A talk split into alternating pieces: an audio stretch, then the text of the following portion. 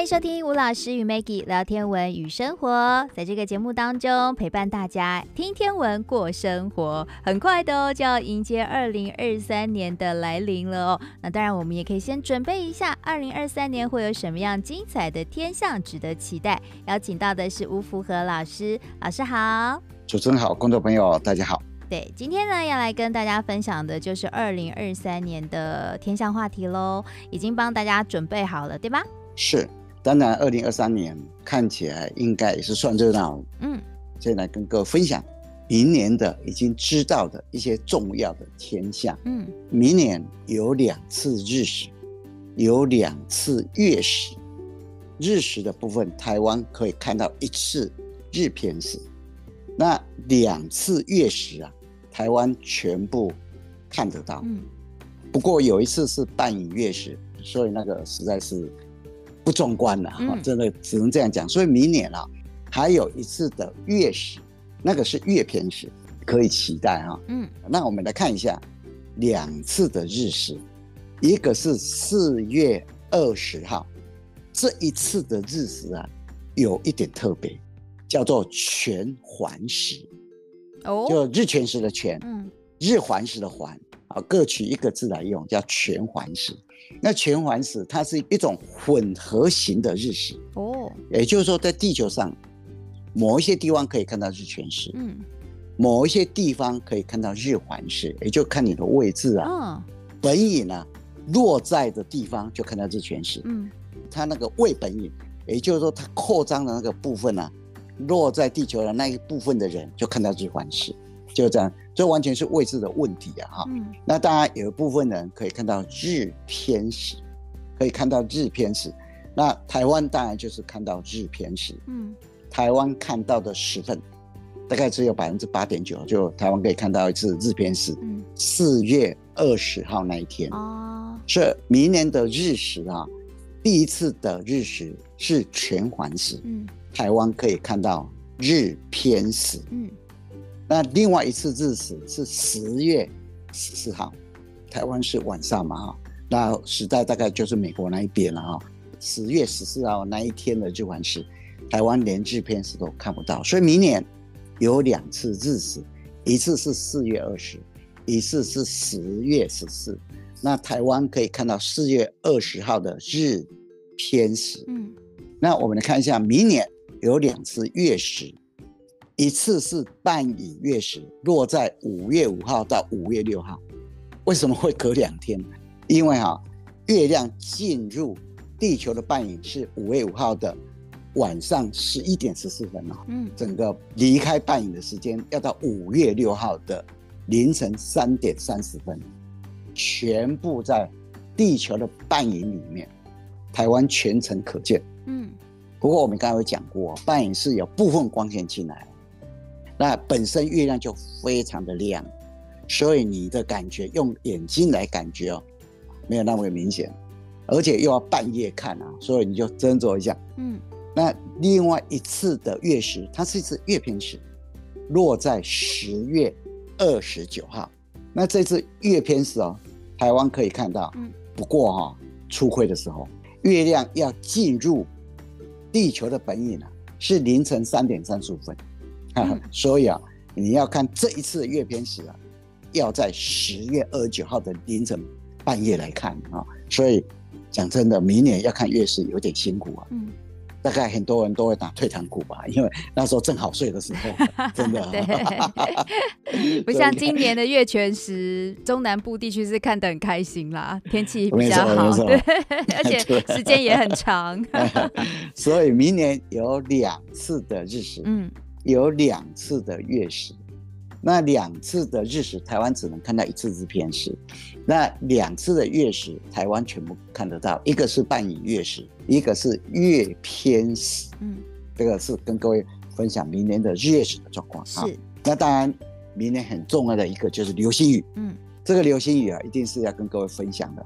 那我们要跟各位分享流星雨，就是它的极大值的时候。嗯有 ZHR 每小时的极大值超过四十克以上，我们才会跟各位分享。嗯、那第一个要跟各位分享的象限宇宙流星雨，它发生的时间是在明年的一月四号，那一天是礼拜三了哈。啊，它是年度的三大流星雨之一啊，极大值的时候每一个小时要一百一十克哦。嗯，不过一月四号那天呢，农历十三。啊，月亮三点就升起来，嗯，然后要到凌晨五点才下山，观测条件真的不佳，有一点可惜啊。对，那当然我们要跟各位分享一下象限仪座啊，这个星座啊。国际天文联合会 IAU 在一九二三年就把它废止掉。嗯，它有一部分拨给木夫座，有一部分拨给天龙座，嗯，有一部分拨给五仙座，所以象限仪座是不存在的一个星座。嗯，目前不存在。对，在一七九五年的时候啊，这个星座是法国的一个非常有名的天文学家，叫做拉朗德，嗯，他命上去了。那后来在一九二三年的时候。国际天文联合会就组了一个小组，在讨论全天宫星座要怎么划分的时候，就把这个星座给废止了。嗯，然后就把这个星座的部分给分给三个星座。那原来这个流星的辐射点哦，是落在天龙座。嗯，有一阵子的名字叫天龙座流星雨哦。但是这个辐射点后来又移到木夫座。嗯，花姐这边改来改去有点困难，你知道吗？嗯而且在十九世纪以前啊，大家对这个星座的流星雨的名称已经朗朗上口。嗯，所以 IAU 二零零九年在制定流星雨名称的时候，就保留了象限仪座流星雨这个名称。嗯，所以到现在你还看得到这个流星雨，但是就是找不到这个星座。对，对，原因就是这样子啊。嗯、那这个辐射点目前在牧夫座，那它升起的时间呢是晚上十二点。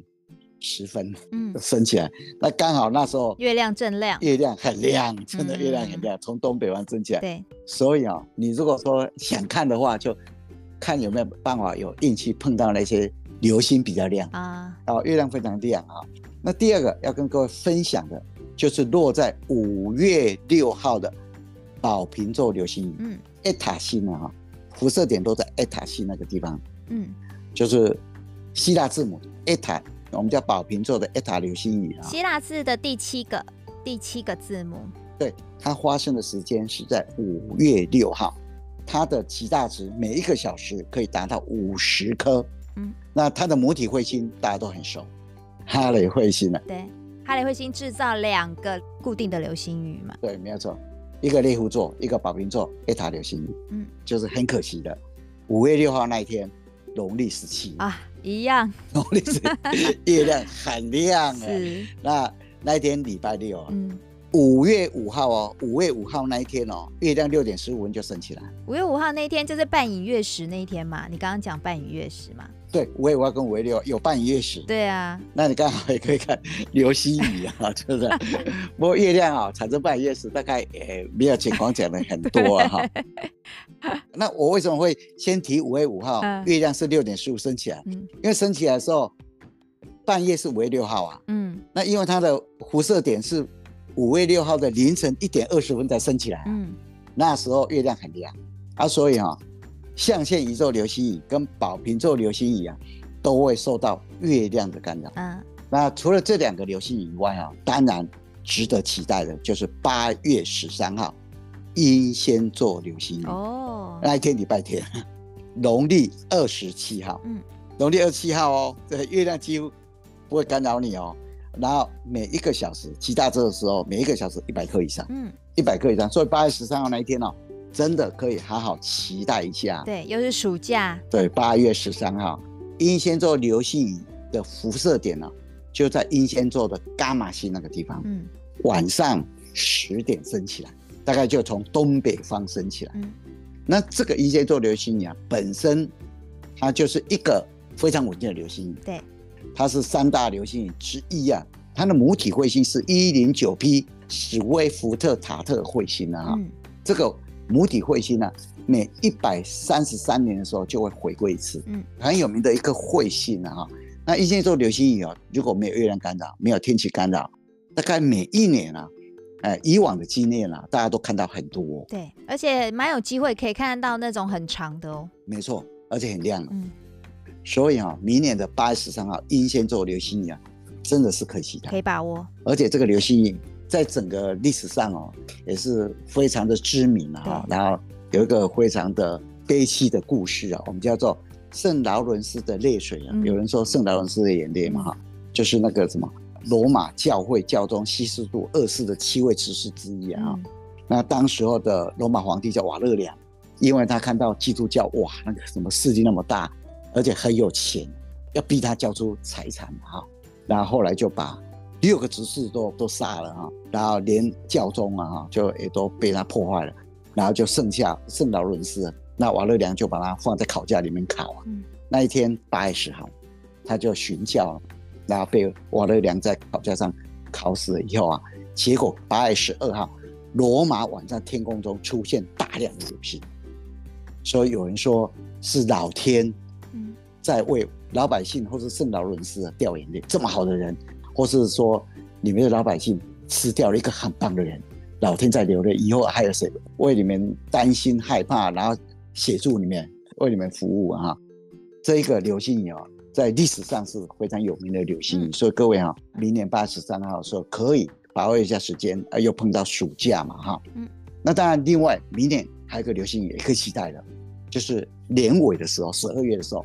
双子座流星雨，嗯，它的极大极，那一天十二月十四号，是农历初二，是星期四，它的最大值每一个小时可以来到一百五十颗哦，哦，而且双子座流星也是很稳定哦。其实整年里面哦，如果没有月亮、没有天气干扰，英仙座跟双子座是非常稳定的流星，嗯，非常非常稳定的流星，而且它的辐射点呢、啊。刚好在北河二，就双子座的阿尔法星的旁边，北河二的旁边很好找辐射点。对，它大概傍晚六点四十的时候就升起来。嗯，所以你看哦，没有月亮干扰你哦，你几乎整个晚上可以看啊。对，太阳下山隔不久，辐射点就升起来了。嗯，那当然了，这个流星也有点特别，它的母体不是一个彗星，它的母体是一颗小行星。嗯，编号第三千两百号。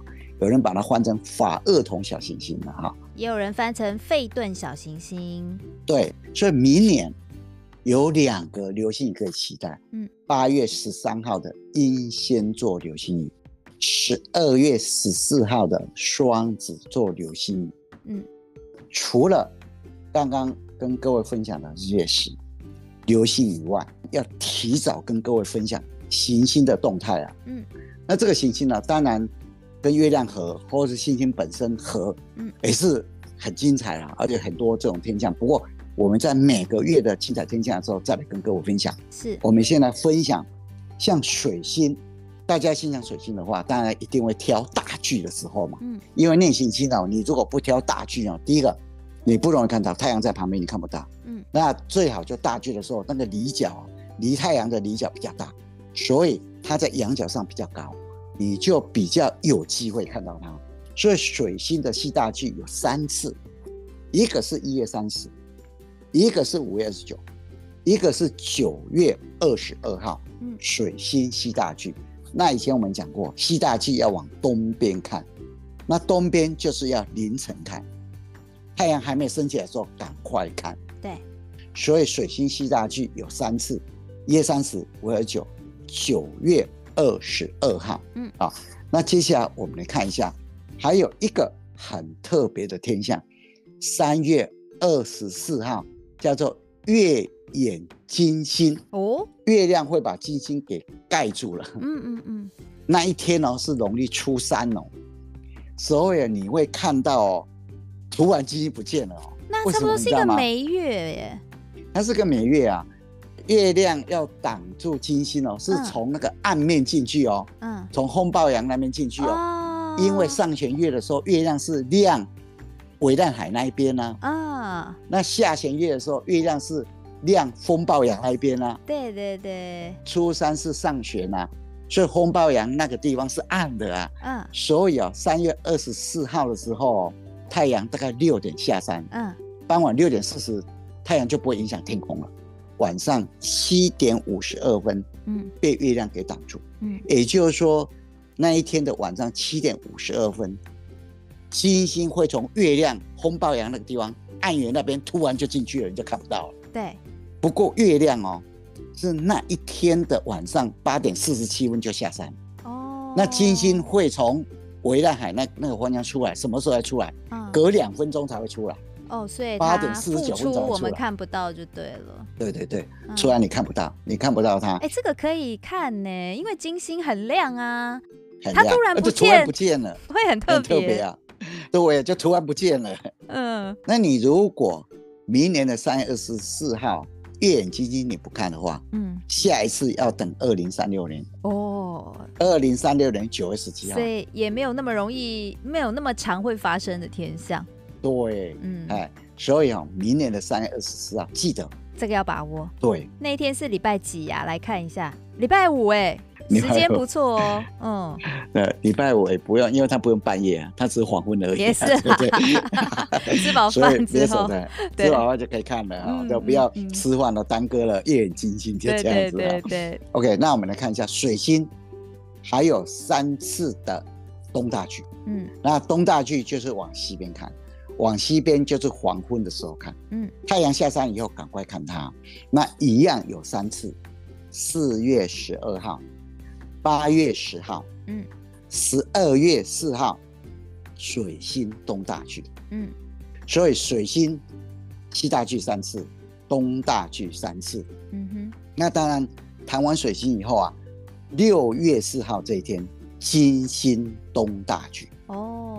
哦，为什么我觉得比较少看到金星大距啊？对啊，因为它的公转周期长啊。哦。水星只有八十八天呢，它两百多天呢，就不容易啊。嗯，所以六月四号的时候，金星东大距往西边看，所以那一段时间你会看到哇，太阳下山以后，西方的天空有个很亮的星星，那一刻就金星。哦，那当然接下来啊，你水星金星谈完以后啊，明年的八月二十七号土星冲，那土星在宝瓶座，亮度零点四等啊，那。我们知道外行星来到冲的位置，就是要好好看一下它哈。对，而且土星大家会想要看那个环嘛。对对对。冲的这个位置应该是看环还不错的时机哈。没错，嗯。那到了明年十月二十四号啊，金星西大距。嗯哼。那西大距的意思就是要往东边看。东边看。日出前。对，日出前哈，在狮子座。嗯。那另外一个就是十一月三号。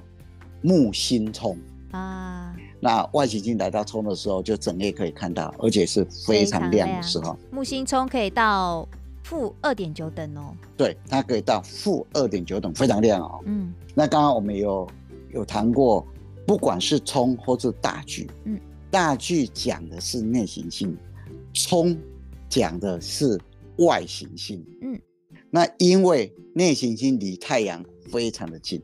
所以平常时间你要看它不容易，它来到大距的位置的时候，代表什么意思？也就是说，从地球上画一条线到太阳，再画一条线到内行星，那个角度最大的时候，我们叫最大离角，离太阳最大角度的时候，那个位置就叫大距。嗯，在太阳的东侧，我们叫东大距；在太阳的西侧，我们叫西大距。嗯，那因为它离太阳那个角度比较大。所以在地平上它会比较高，所以内行星要看它，一定要在大距的时候，不管东大距或西大距。那外行星呢？如果地球在中央，太阳跟外行星刚好在两侧，以地球为主哦，画一个角度哦，刚好一百八十度。嗯，那那个外行星的位置，我们就叫冲的位置。那冲有什么意义呢？也就是说，你整晚可以看得到它。而且离地球比较近，也就是说比较亮。嗯，你看十一月三号的木星冲哦，它的亮度可以来到负二点九等。八月二十七号的土星冲哦，它的亮度可以来到将近零等哎，嗯，零点四等哎。我们为什么会专门提大气跟冲的时间来跟你分享啊？就是说你刚好这个时间刚好有外出，或者说想看这些行星特别亮的时候。你就要找这个时间。是，除了这个以外，哈，还有一些就是比较额外跟各位分享的。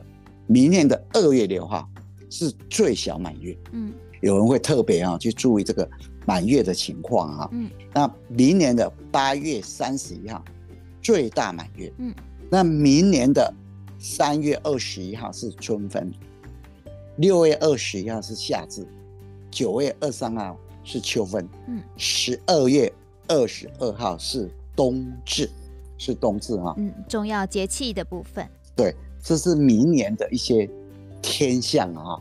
好像一下子被我们讲完了，好像明年就过完了一样了，真的 还没 还没开始呢。是希望跟大家分享之后，大家可以期待明年呐、啊，每一个月份呢，哎，先把想要看的东西先记在手机里面，到到时候要那个有提醒。对，没错啊，有些人这洗完就。哎，到外地去的时候，刚好有一些天象，哎，顺便可以看。对啊，我有一个朋友啊，他很喜欢露营，你知道吗？嗯，他就专门找那个行星很亮的时候，啊、或是有流星的时候去，你知道吗？哇，好棒哦！呃，对，对啊、而且他露营啊，嗯，而而且他就挑啊，有时候就会来问了、啊，嗯，就想什么时候有流星，有 挑那个时间去。真的就是以天地为床，然后看流 星群这样子，感觉很棒，大家也可以来试试看、哦。有人这个有兴致啊，对啊。而且看流星的时候，那一边在那边露营哦，可能吃个东西啊，抬起头来，对，看到流星啊，许个愿啊，浪漫一下，哎，感觉也很好。跟家人在一起，感觉一定很棒，对，对不对？没错，没错。好，是。那今天呢，跟大家分享的是二零二三年精彩天象的部分啊。当然啦，我们每个月都还是会帮大家呢再详细的统整一下哦，当月的精彩天象。那，你也不要错过我们节目的内容喽。一样，谢谢吴福和老师带来精彩的分享，谢谢老师。谢谢大家。